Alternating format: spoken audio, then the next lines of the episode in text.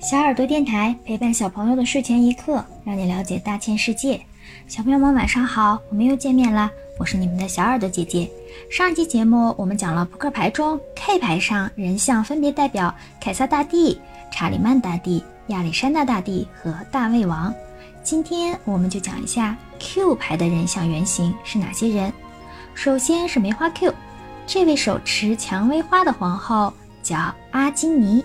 但是翻遍史料也翻不出阿金尼是谁，因为这是一个由单词女王 Regina 重组后臆造的人名，影射英格兰国王亨利七世的皇后伊丽莎白。一四五五年到一四八五年，以红蔷薇为象征的兰开斯特家族和以白蔷薇为象征的约克家族，为了格陵兰王位不断内战。后来，兰开斯特家族的亨利都铎崛起，取得了这场蔷薇战争的最终胜利，成为英格兰国王亨利七世，开创了英国历史上都铎王朝，并迎娶了约克家族的女儿伊丽莎白为王后，统一了两个家族，并将红白蔷薇合并组成都铎王朝的王徽——红白都铎蔷薇。由于蔷薇、玫瑰。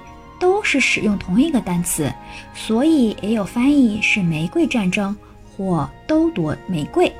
后来的扑克设计者为了纪念这次战争而创造了梅花 Q 的人物，象征着和平。方块 Q 上这位手持八瓣玫瑰的人物原型是拉杰，他是一位圣经里的人物。根据《圣经创世纪》的记载，拉杰是犹太人先祖雅各的第二任妻子。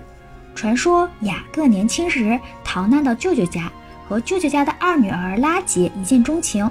拉杰的父亲拉班诡计多端，他要求雅各为他牧羊七年才能娶拉杰。七年后，拉班却把大女儿利亚嫁给了雅各。雅各无奈，又为拉班牧养七年，最终才娶到了拉杰。神赐给了拉杰美好的爱情，不过他没有感恩。反而因为无子，充满对神的抱怨，并通过各种计谋想要实现生子的目的。直到山穷水尽时，神出于怜悯，让拉杰怀孕，生下了约瑟。但他依旧不满足，继续向神提条件，想要更多的孩子。最终，拉杰死于难产。圣经中所记载的拉杰的悲剧一生，是警告每一个基督教徒不要重蹈覆辙。神并不是招之即来、挥之即去的神仆。再说红桃 Q 的原型人物朱蒂斯，是犹太民间女英雄，她也是圣经中的一位人物。